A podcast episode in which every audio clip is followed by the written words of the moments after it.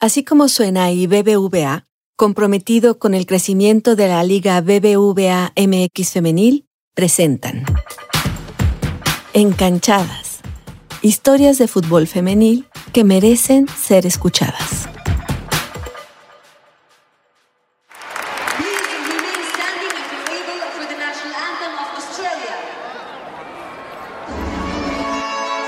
Por novena ocasión, oficialmente hablando, la cita llegó el 20 de julio cuando empezó el Mundial de Australia y Nueva Zelanda, el primero con sede compartida. Parece que fue ayer y el tiempo se ha ido volando, y vuela más desde Sydney, donde estamos 16 horas adelante de México y en donde estoy mientras grabo este episodio. Hoy sabemos que España es la campeona del mundo y que por primera vez en la historia del fútbol femenil, el mismo país es campeón en la sub-17, en la sub-20 y en la categoría mayor. Inglaterra, la campeona de Europa, se quedó con el segundo lugar y con ello ha conseguido también su mejor actuación en un mundial. Pero en realidad, hoy quiero contarte de cómo un equipo conquistó mi corazón, pero más importante, el de su país, Australia, que obtuvo el cuarto lugar de esta competencia y así superó lo logrado por cualquier equipo de fútbol varonil o femenil en este país. Más allá de los premios obtenidos, el más importante es el de la oportunidad de marcar el comienzo de una nueva realidad para el deporte femenil en este país, en especial para el fútbol.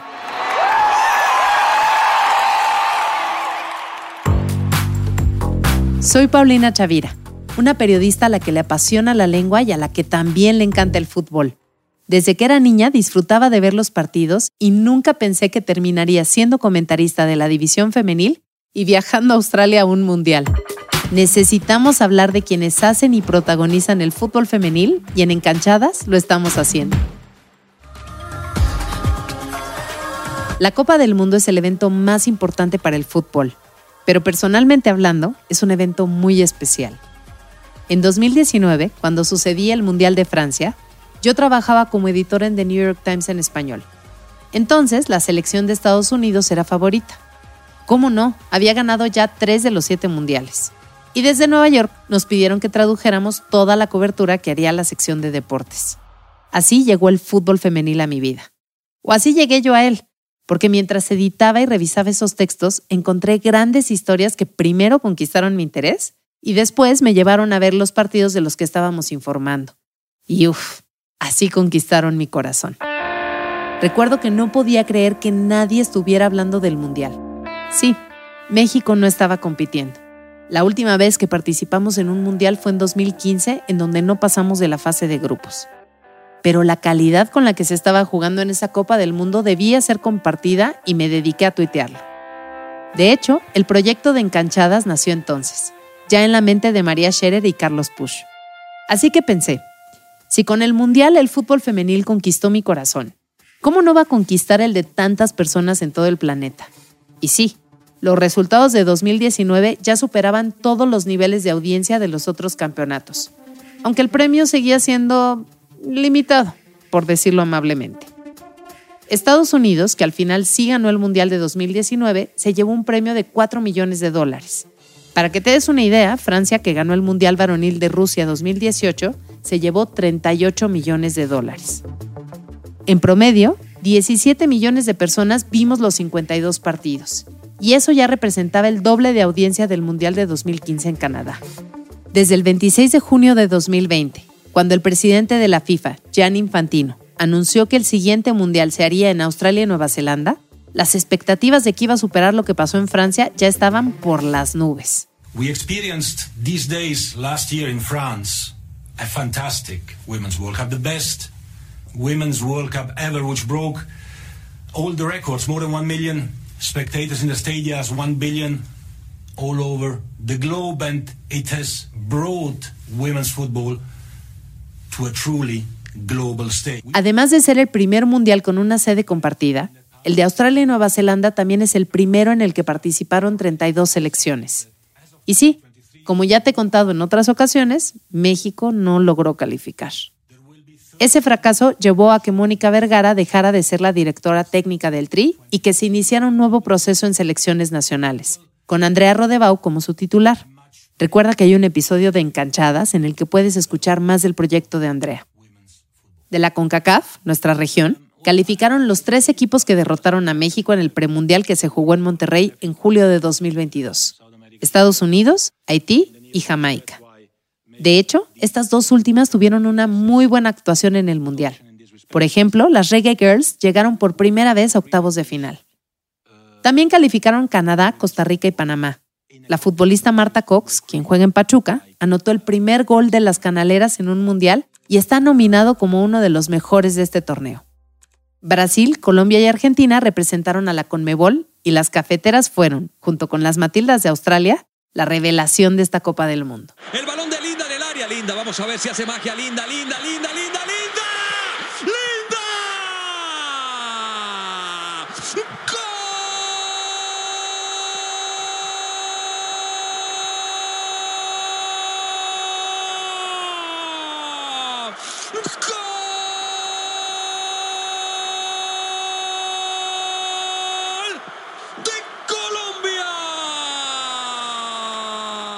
Al fútbol femenil hay que apoyarlo de todas las maneras posibles, a pesar de que la selección de tu país no participe. Y conocer a Australia también era un buen pretexto. Así que en agosto de 2022 decidí que viajaría al otro lado del mundo para atestiguar cómo se hace historia en este deporte tan querido. Cuando salieron a la venta los boletos, compré para un partido de octavos, uno de cuartos, una semifinal, el partido por el tercer lugar y la final. Así que sería una sorpresa qué equipos vería en vivo y a todo color en Sydney y Brisbane, dos de las ciudades sede en Australia.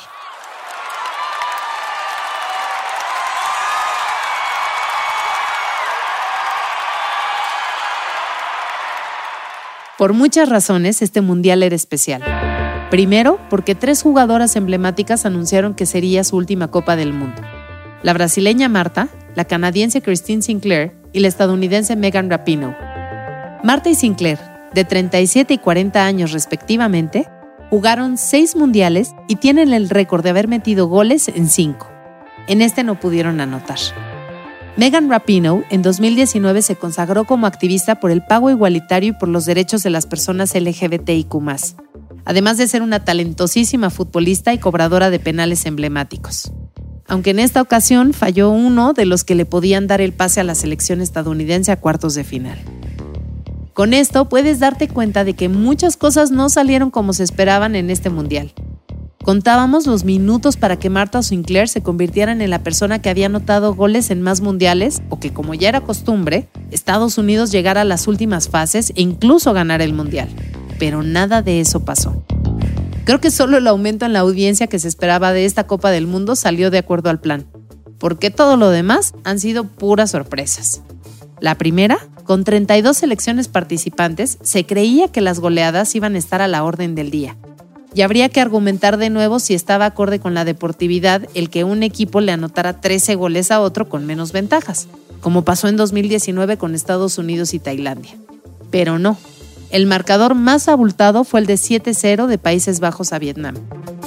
La segunda sorpresa, una jugadora japonesa, Hinata Miyazawa se llevó la bota de oro al anotar cinco goles en total. Y ninguna jugadora de las selecciones finalistas estuvo cerca de igualar esos cinco tantos. Otra sorpresa fue que Estados Unidos, la tetracampeona, la selección que defendía su título, no estuvo ni siquiera entre las ocho mejores. La campeona olímpica, Canadá, ni siquiera pasó de la fase de grupos, al igual que Brasil, que era una de las favoritas de la afición. Por el contrario, Jamaica y Haití sorprendieron con su buen juego, su fuerza física y su técnica. Jamaica incluso llegó a octavos de final. Y eso me lleva a pensar qué habría sido de México si las cosas hubieran salido como esperábamos y se hubiera conseguido el pase al Mundial. Quizá habría quedado en evidencia el enorme trabajo que aún tenemos que hacer para que nuestras futbolistas tengan la fuerza física, la preparación y la lectura de juego que necesitan pero sin ese fracaso del premundial no habrían llegado los cambios y estaríamos mucho más lejos de donde debemos estar. La cuarta sorpresa fue la actuación de Colombia, quienes vencieron a Alemania y llegaron por primera vez a cuartos de final.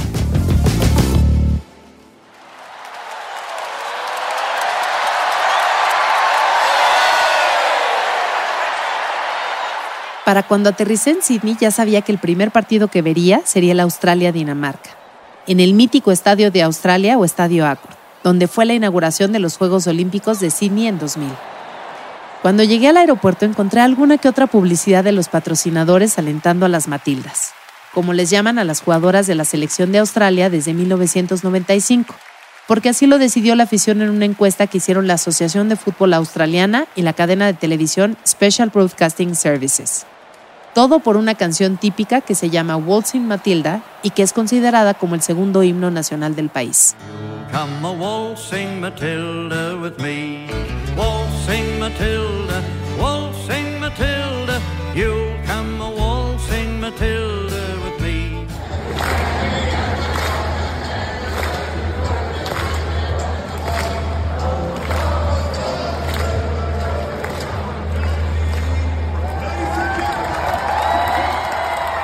Al principio a las jugadoras no les gustaba nada el apodo, pero con el tiempo le tomaron cariño.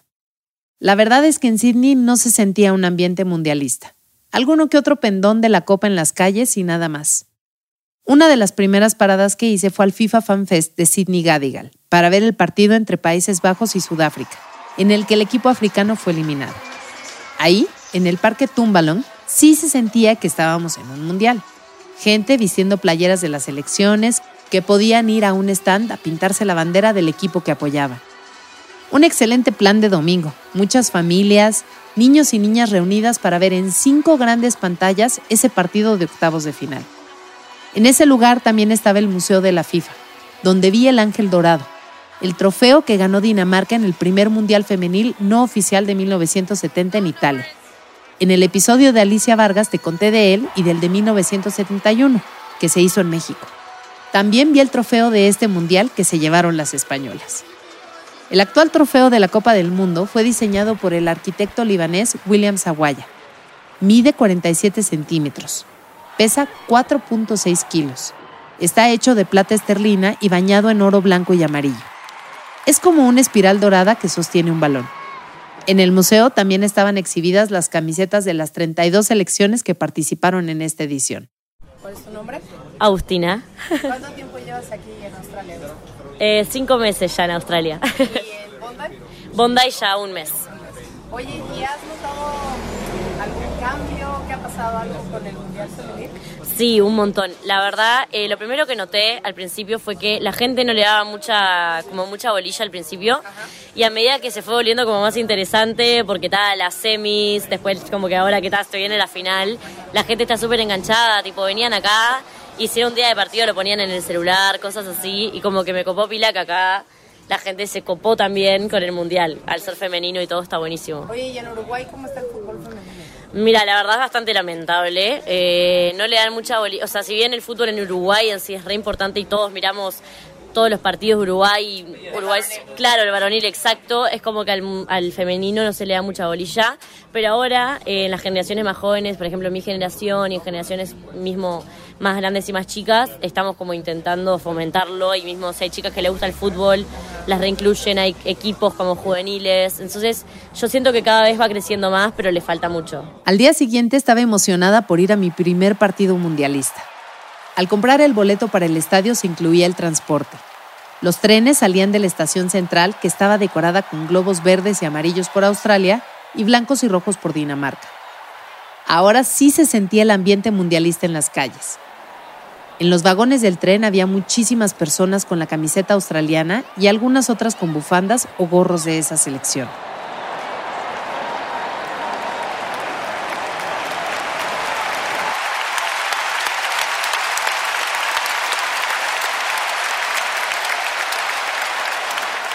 La incógnita antes del partido era si por fin jugaría Sam Kerr, la delantera de Australia y quien era el nombre más reconocido de las Matildas, pues también es una prolífica anotadora del Chelsea en la Women's Super League de Inglaterra. Mucha gente ubica su emblemática celebración al meter gol, una rueda de carro y un mortal hacia atrás, el Sam Flip, como ya se conoce. Kerr empezó a jugar fútbol a los 13 años pero a ella lo que le gustaba era el footy o fútbol australiano, que jugaba su hermano mayor y es el deporte más popular en Australia. Pero gracias a su rapidez y destreza, la selección de fútbol de su país la buscó y debutó con ella a los 15 años. Jugó en la Liga de Oceanía, en la estadounidense, y desde 2019 juega con las Blues del Chelsea. En Australia, ella es la cara y el corazón del fútbol. Es el primer nombre que aparece cuando se habla de este deporte. Por eso, cuando se empezó a hablar del Mundial Oceánico, se pensaba que solo Sam Kerr podía hacer que las Matildas aprovecharan la localía y tuvieran su mejor actuación desde 2015, cuando llegaron a cuartos de final. Justo antes de comenzar el Mundial, se informó que Sam no jugaría los primeros dos partidos porque tenía una lesión en la pantorrilla izquierda. Parecía que la mala suerte caía sobre la selección anfitriona. Pero Australia ganó dos partidos en la fase de grupos y uno lo empató. Así pasó a octavos de final, que eran los que se jugaban contra Dinamarca.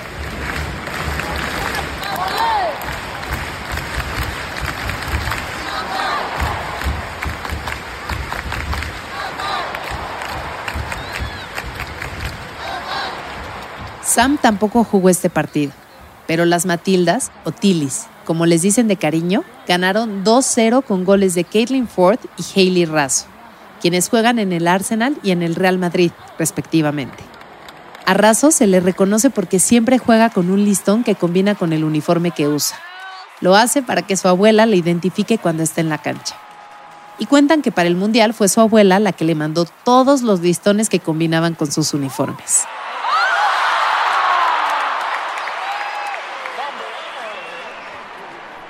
En unos días supe quiénes jugarían en el partido de cuartos de final Alquiría. Australia y Francia, en Brisbane. Volé el viernes de Sydney a Brisbane, como también le dicen a esta ciudad, una de las tres más importantes del país. Se empezaba a respirar un ánimo distinto del del partido contra Dinamarca.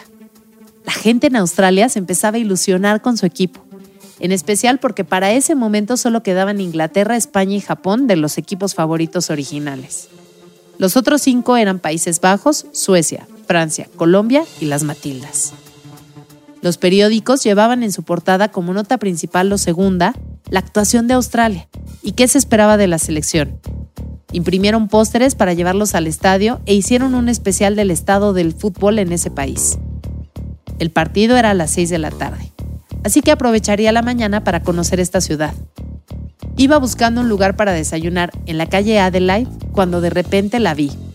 Shorts, playera blanca y su característica cola de caballo baja y raya en medio. No sé de dónde me salió la voz para preguntar. ¿Sam? Y respondió, ¡Hi! Me encontré a Sam Kerr en la calle. No lo podía creer. Ella venía caminando muy rápido, seguida de Christy Mewes, futbolista estadounidense y quien es su novia. Solo alcancé a desearle éxito en el partido de esa tarde y me agradeció. No, no hubo foto, pero es un recuerdo que se quedará para siempre en mi memoria. Todo fue especial en ese día.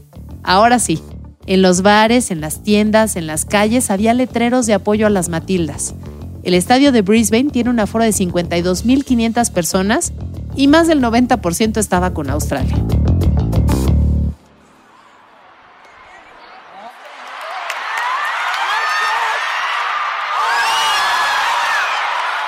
El ambiente era espectacular.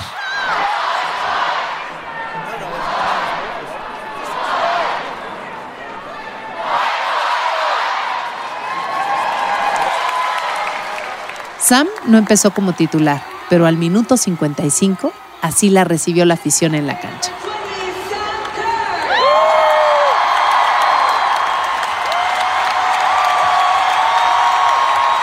El partido fue súper parejo y terminó 0-0. Se jugaron entonces los tiempos extra. Y lo mismo, 0-0. Solo había una forma de resolver quién pasaba a la semifinal, con penales.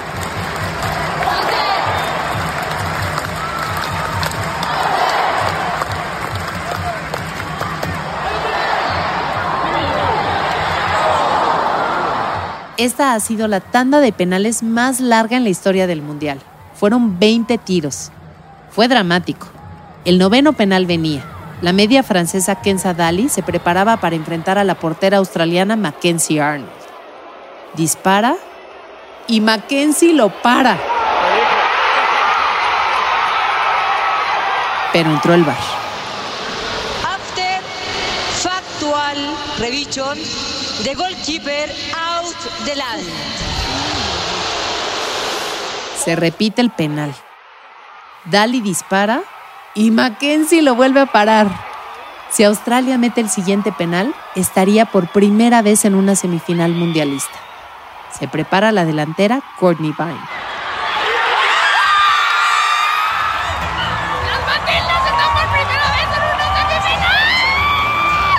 Fue maravilloso vivir esa experiencia. La ilusión de la afición, de las niñas pidiendo las camisetas de las jugadoras, ellas dando hasta los tachones. Bueno, Hailey Razo hasta regaló el listón de su pelo.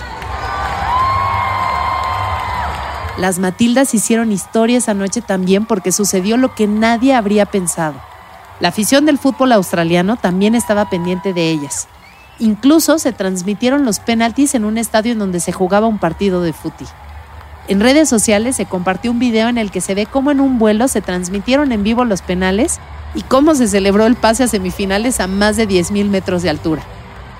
Este partido rompió el récord de audiencia y en un país de 25 millones de habitantes, 11.5 millones estaban viendo en televisión a esas 11 mujeres que estaban logrando la mejor actuación de Australia en un mundial.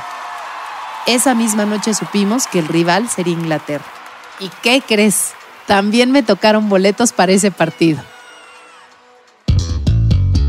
Qué increíble es hablar de la Liga BBVA MX femenil y de los sueños cumplidos de las jugadoras, que a su vez inspiran a las nuevas generaciones a perseguir una carrera en el fútbol, y no solo en la liga, sino en la selección nacional. Y la verdad es que los patrocinadores como BBVA jugaron un papel muy importante pues fueron claves en la creación de estos espacios en los que no existían oportunidades para las mujeres. Bien por ellos, y gracias por creer. Okay. What's your name? Cat, How old, how old are you? 30. 30. And are you a Matilda's fan? Yes. And do you live in Melbourne? I live in Geelong, so out of Melbourne. Okay. Uh, where are you? I'm in Sydney Why? to watch the Matildas in the semi final of the World Cup. Wow. And are you excited? I'm terrified. Why? What is that? I'm just so excited that we're here. And then I just want them to do their best and do well. And I just, it's great. Have I'm you been following them for a long time? Yeah, the I didn't get up to the Brisbane match, but I've been to all the other Matildas matches this World Cup. Uh-huh.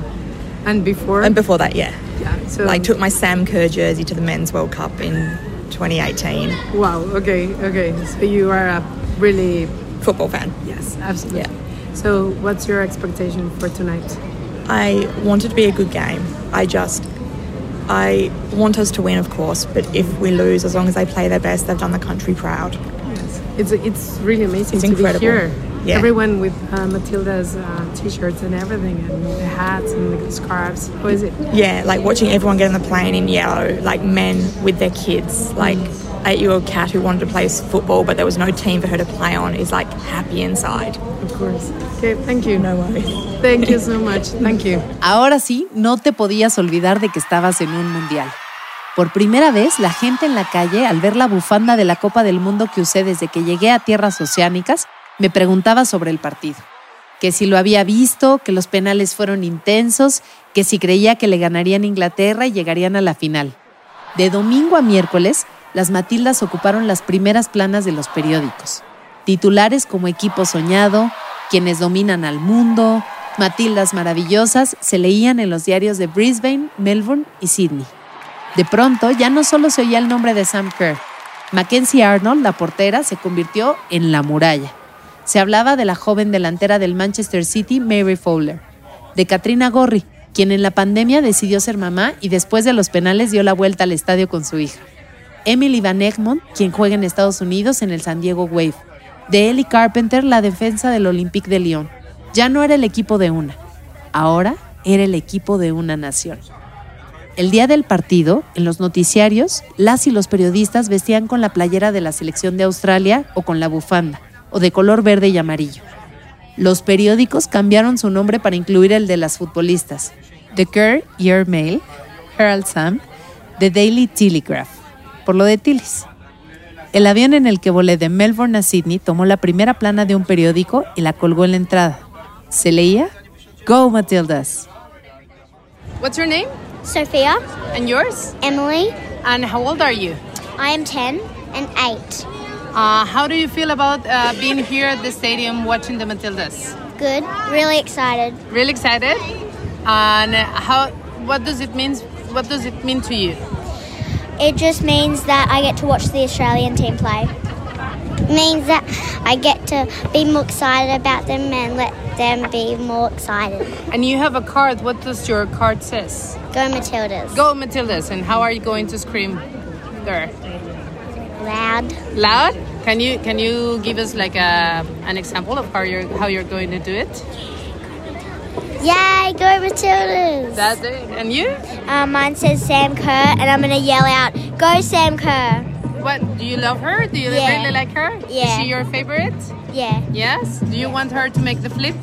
yeah, Yes. Everyone wants to see the flip, isn't it? Yeah. Yeah. And do you like football? yep. Yeah. Do you play? No, No. Were you willing to play now that No. this has happened? You're just going to support the Matildas, and that's Yeah. it. Well, thank you, girls. It's been nice to meet you. Thank you. you. Bye. Bye. El escenario era el mejor, el mismo estadio de Australia en Sydney. El rival, el acérrimo. Las heridas históricas y de otros deportes hacían que el país entero quisiera ver a las Matildas derrotar a las inglesas campeonas de Europa. Todas las personas se unían en el deseo porque el primer ministro Anthony Albanese prometió que si Australia ganaba el Mundial, el 21 de agosto sería día feriado. En la calle la gente me sonreía al ver que traía la camiseta amarilla y verde. En los vagones del tren se gritaba la porra de Australia. Parecía tan posible que las Matildas ganaran. Por primera vez en el Mundial, Sam Kerr iniciaba el partido. Apenas a los dos minutos, Sam tuvo una oportunidad que parecía que era el primer gol de Australia, pero no entró. Minutos después, un error en la marca de Ellie Carpenter permitió la llegada de El Atún y así cayó el primer gol inglés, que se sintió como un balde de agua helada. De repente, Sam Kerr se hizo con el balón, corrió a toda velocidad, esquivó a la defensa y...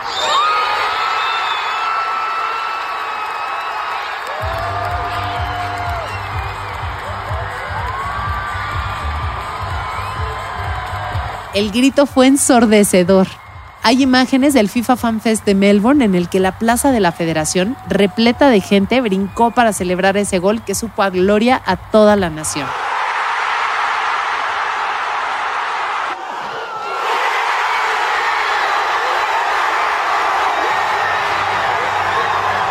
Tristemente no fue suficiente. Las inglesas metieron dos goles más y con ello acabaron con las esperanzas australianas.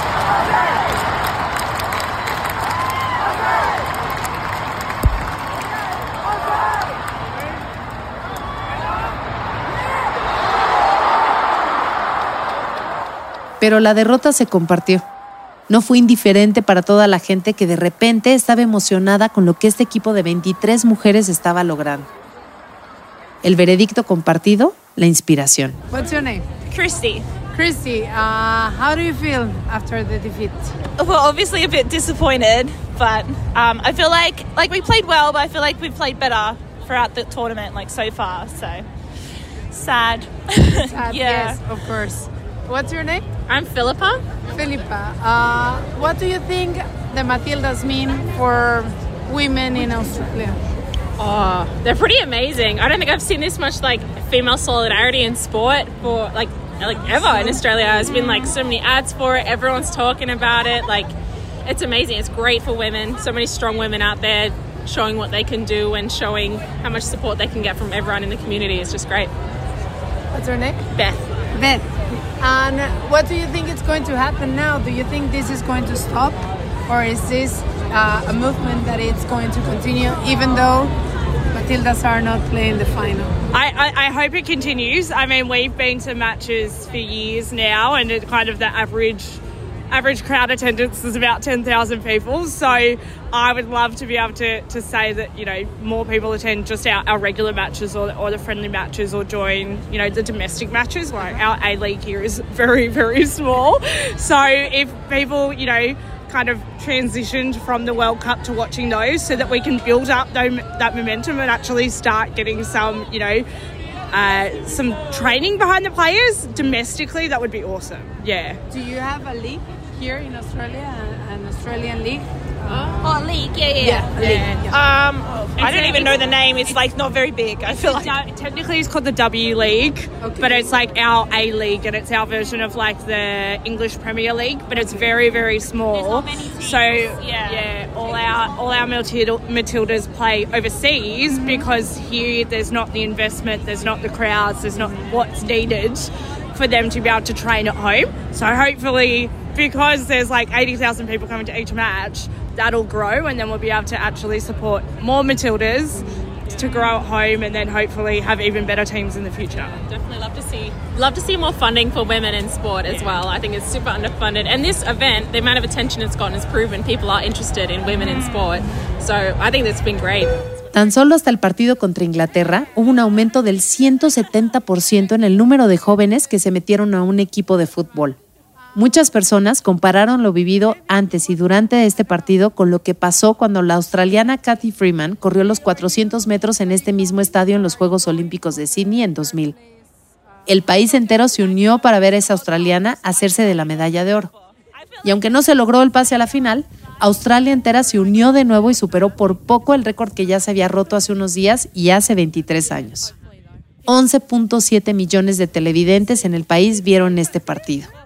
Y no sabemos cuántas personas más lo vieron en aplicaciones y en otros países. There was like four or five hundred people in the Yeah, the there crowd. wasn't many people, and now the stadiums are full. It's amazing. Yeah, it has to be something, no? I mean, Oh, like incredible. having more than 70,000 just the people atmosphere, just cheering you. like the France versus um, Australia game, like was insane. Like the atmosphere, the noise. I've never heard anything so loud in all my life. Like it Were was you at the stadium? Yeah. And how was it? it was just out of control. I couldn't believe it. Like it was just. I've never literally because I love sports. I've been to a lot of sport in my life in Australia, but I've never heard or seen something like that. Like just a whole stadium, all on board for the Matildas. It was great. But it wasn't only the stadium; it was everyone. I, Yeah. I, I've saw this. I've seen this. Um, there was a footy match, I guess, and, and they stopped or they. they Yeah, I they, think there was three other um, AFL games on at the time, and they like stopped them all and put it on the big screens. it was crazy. Aunque ya no era la final, aún quedaba la expectativa de que las Matildas obtuvieran el tercer lugar. La cita fue en el estadio de Brisbane y sí, ¿para qué mentirte? No se sentía la misma euforia que en el partido de la semifinal, pero la emoción que prevalecía era la del agradecimiento, por inspirar, por dar esperanza, por la ilusión.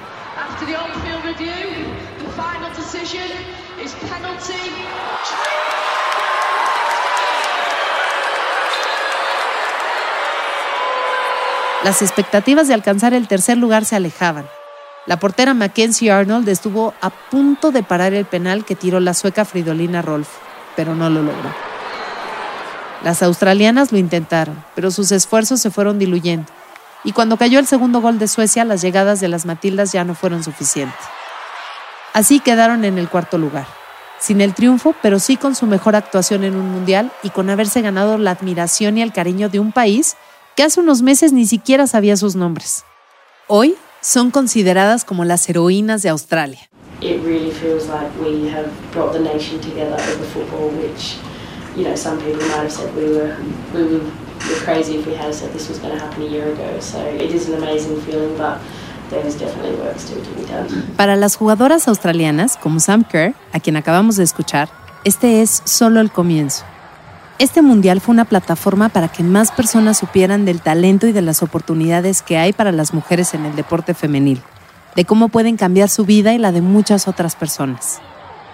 El primer ministro de Australia anunció que hará una inversión de 200 millones de dólares australianos, unos 2 mil millones de pesos, en infraestructura para deporte femenil, y que se hará una estatua de las Matildas en el estadio de Brisbane, donde le ganaron a Francia, para inmortalizar este sentimiento de esperanza y amor por el fútbol.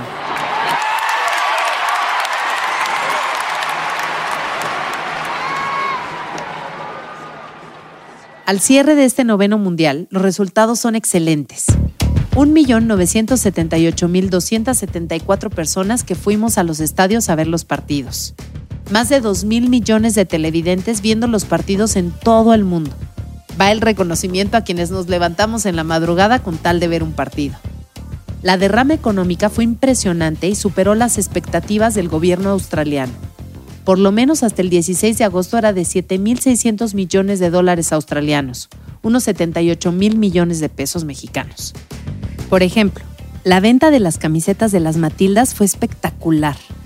En George Street, una de las calles comerciales más importantes de Sydney, se adaptó una tienda de ropa deportiva desde comienzos de julio para que se vendiera solo lo de las selecciones que viste esta marca. Ahí me encontré a Andrea, una mexicana que lleva ya más de un año en Australia. Oye, y cuéntame, por favor, ¿cómo has visto la venta de, de playeras de las Matildas? Pues mira, de hecho ha incrementado demasiado y a pesar de que perdieron ya la copa, se están vendiendo mucho más. De hecho ahorita estamos soldados de niños y de mujeres, entonces sí, está fuerte la venta. Oye, ¿y tienen nombres las playeras o tú puedes pedir que te la personalicen? Sí, abajo tenemos el basement, entonces ahí puedes personalizar, puedes poner nombre y número. ¿Y sabes más o menos cuáles son los que más se piden? Samker. Sí, pues sí. Sí. Oye, pero y, y a pesar de que no jugó los primeros partidos y demás, o sea, igual ella sigue siendo la más pedida. Sí, aún así venían y pedían su nombre. Ok. También de hecho solo tenemos una playera donde solo está su imagen de ella, o sea, no hay de otro de otra, Otra futbolista. Wow. Solo Y de también ella. esa se está vendiendo cañón. Eso es nueva y sí, se está vendiendo ahorita bastante. Ok. O sea, la que más se vende es la amarilla, la amarilla con Sí. verde. Bueno, la dorada con verde. Sí. Ok. Eh, y te había pasado, o sea, sí vieron un incremento, por ejemplo, no sé, de hace un mes que empezó el mundial a hoy, que estamos a tres días de que se acabe. Sí, hubo un incremento cañón. Cañón. ¿Y Sí. solo de las de Australia o también de otras eh, Mm, selecciones? Bueno, ahorita como Inglaterra está ya en la final, Inglaterra también. Al ser la ganadora del torneo, la selección española se llevó 10.5 millones de dólares, tres veces más de los que ganó Estados Unidos en 2019, pero lejos aún de los 42 millones de dólares que obtuvo Argentina en Qatar 2022. Para que estos premios mejoren, necesitamos apoyar al fútbol femenil desde todas las trincheras posibles. Haber estado en este mundial fue sin duda una de las mejores experiencias que he vivido. Y sí, espero en cuatro años estar en donde sea que se haga la décima Copa del Mundo, que estoy segura de que superará lo que vivimos este último mes desde Australia y Nueva Zelanda. ¡Que viva el fútbol femenil!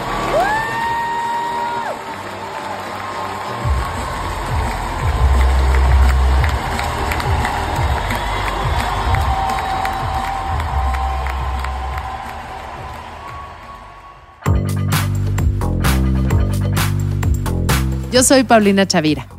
Gracias por escuchar Encanchadas, un espacio para conocer las historias de las protagonistas del fútbol femenil. Recuerda seguir al podcast y activar las alertas para que recibas el episodio más reciente. Ah, y por favor, comparte este podcast con todas las personas que puedas. Así seremos cada vez más quienes apoyamos al fútbol femenil.